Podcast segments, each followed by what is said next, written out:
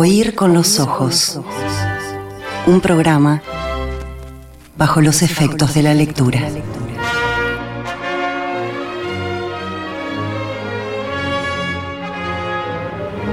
En el final les prometí una pequeña tercera columna sorpresa, más que justificada, porque acaba de llegar a las eh, librerías de Montevideo El hombre joven, que es el más reciente libro de Annie Ernaux, la premio Nobel francesa, que ha sido protagonista de muchas conversaciones en este programa y de la que esperábamos.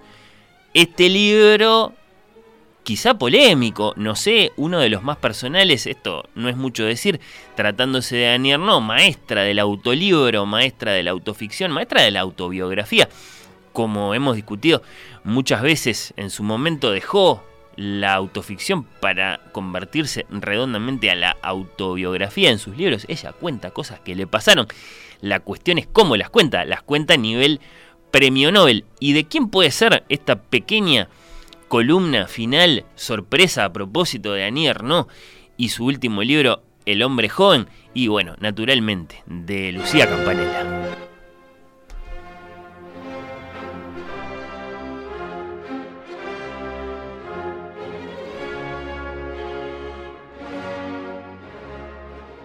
Estimados amigos de Oír con los Ojos, desde hace unos cuantos meses que no tengo el placer de hablarles.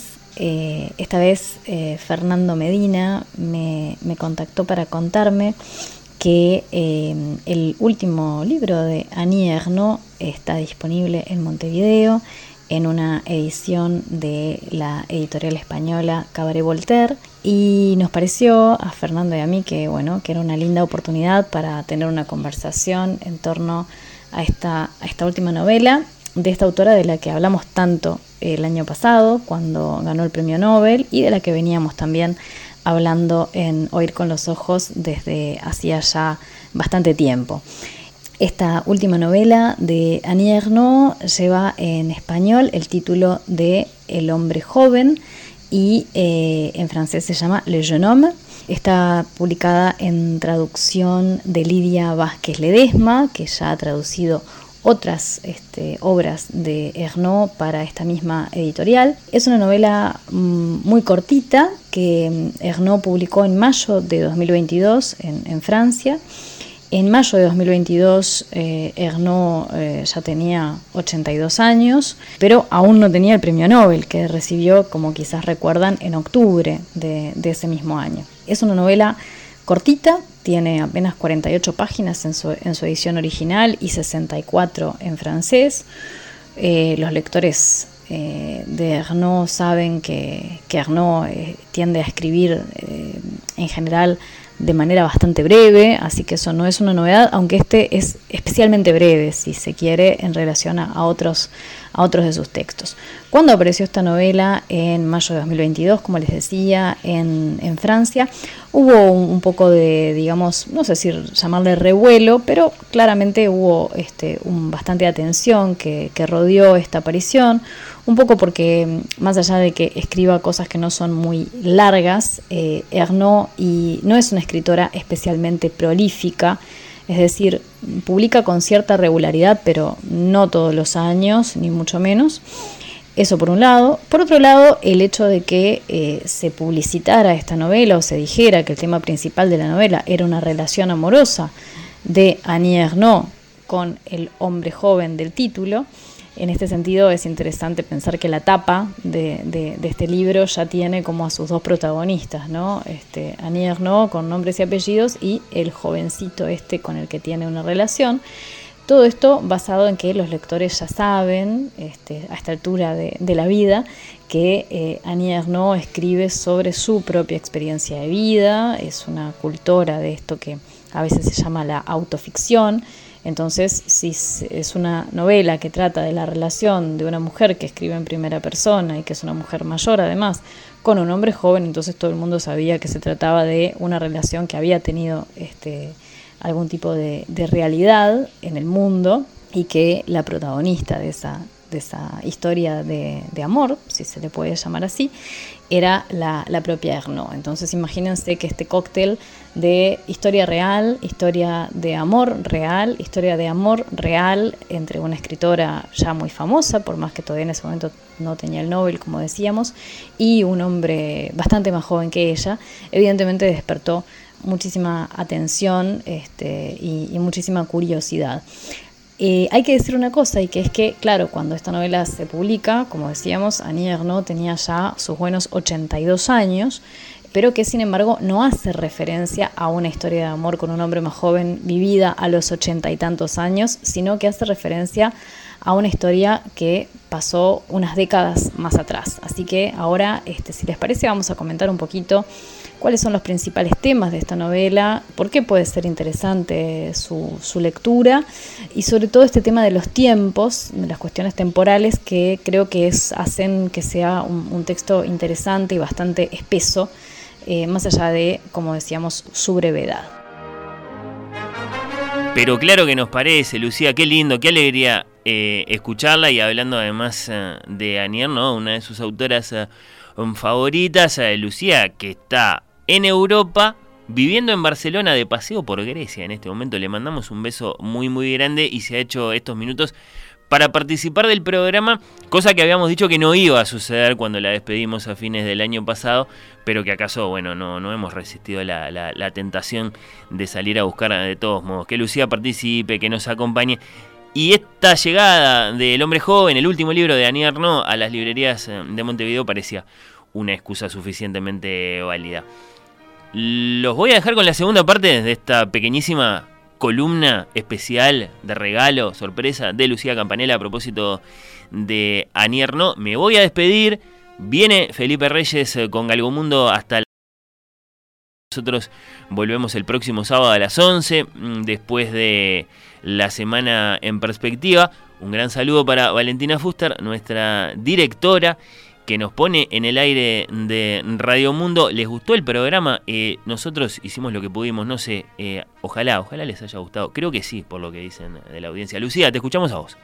Bien, como les decía hace un rato, esta, novela no es que se desarrolle en tres tiempos, pero se la puede pensar como en una cuestión este, que, tiene como tres temporalidades diferentes. Por un lado está, como les decía yo, el momento de la publicación, el año pasado, en 2022, con una Annie Ernaux, abuela de 82 años.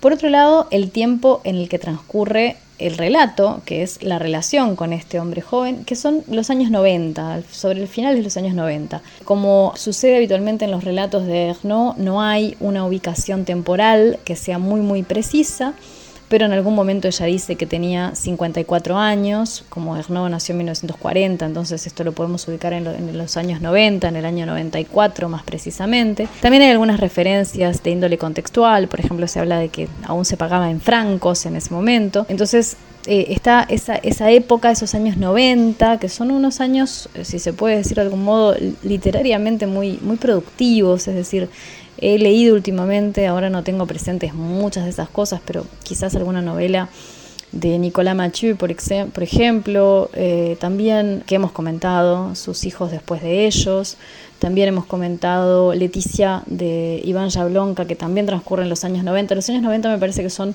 para algunos escritores contemporáneos una época especialmente prolífica para, para ir a, a, ubicar las ficciones. Como les decía, en esta relación en los años 90 ella tiene cincuenta y tantos años y él es un joven de, de, apenas 25, es un joven estudiante del cual no se dan prácticamente datos, no se dice su nombre, no se dice qué estudia tampoco. Y les decía yo hay dos tiempos, o quizás tres tiempos incluso. Está el tiempo también del recuerdo, porque en definitiva lo que, lo que le pasa a, la narradora, a la que vamos a llamar de manera, digamos, un poco este, esquemática o metodológicamente, le vamos a llamar Anierno, la narradora, lo que, lo que le pasa con, con esta relación con el hombre joven es que revive unos recuerdos de juventud de los años 60, cuando ella misma era estudiante. Y nosotros los lectores que hemos leído la obra de Ernaud y que hemos leído, por ejemplo, La ocupación o que hemos leído Los armarios vacíos o que hemos leído eh, El acontecimiento, de alguna forma a través de esta relación en esta última novela que transcurren los años 90, recuperamos algunas experiencias de lectura que tenemos de las historias de juventud de, de Annie. Esto me parece que es como de lo más, de lo más interesante. Em, según ella cuenta, eh, ella empezó a escribir este relato al final de los años 90, pero lo dejó aparcado y bueno, y después este, lo retomó.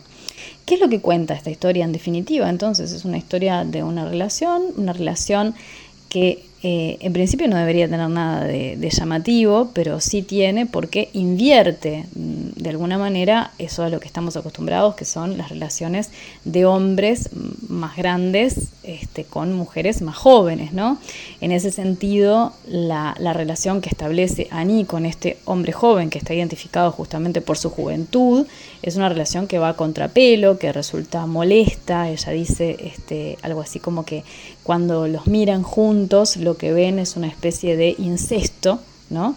Y hace una, referencia y una defensa también a que si los hombres maduros toda la vida se dieron cuenta de que tener al lado una persona joven de alguna forma los rejuvenece, ella en tanto que mujer dice no sabría por qué tendría yo que privarme de eh, esa, esa posibilidad de tener, de tener una pareja más joven.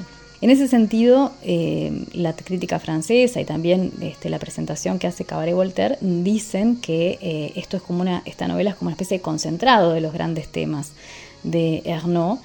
Uno de ellos es, por supuesto, esta libertad de Ernaud como mujer que decide tener esa relación más allá de que nota que a su alrededor no es muy bien recibida.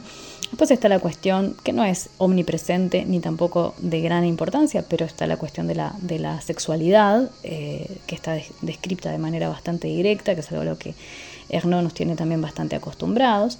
Y un tema eh, como infaltable de alguna manera en, cualquier texto de Ernaud, que es la cuestión de la, eh, la diferencia económica y cultural.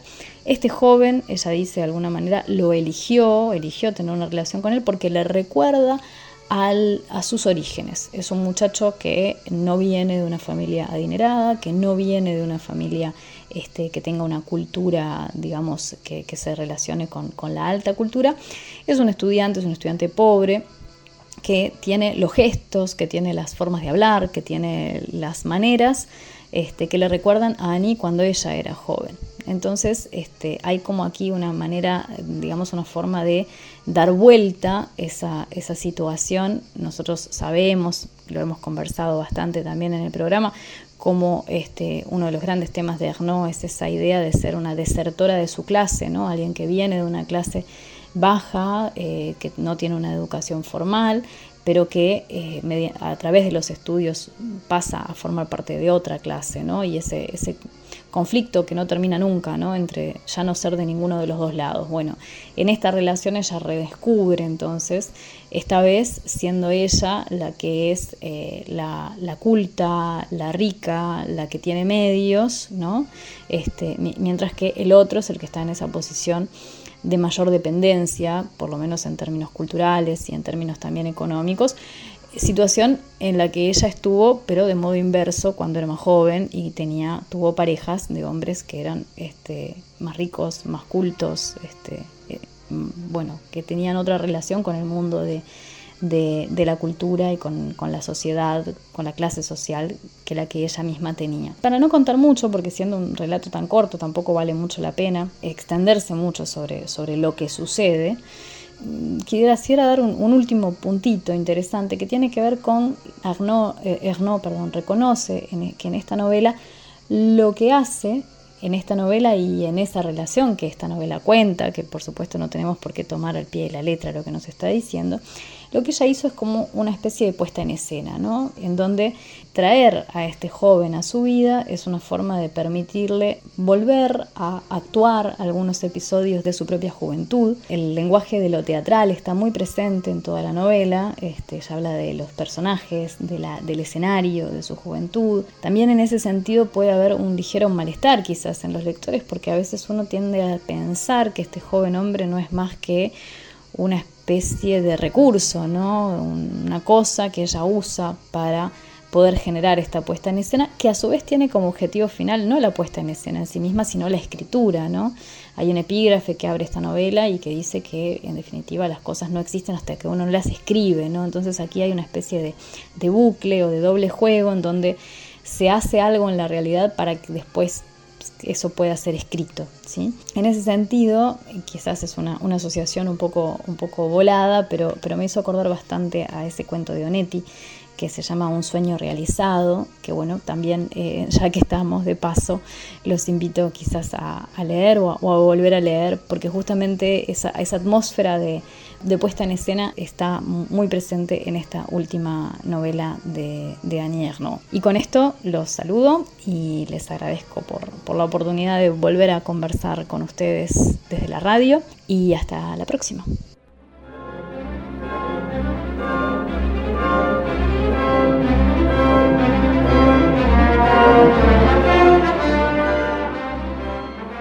Oír con los ojos. ¿Ves lo que te digo? Oír con los ojos. ¿Ves lo que te digo?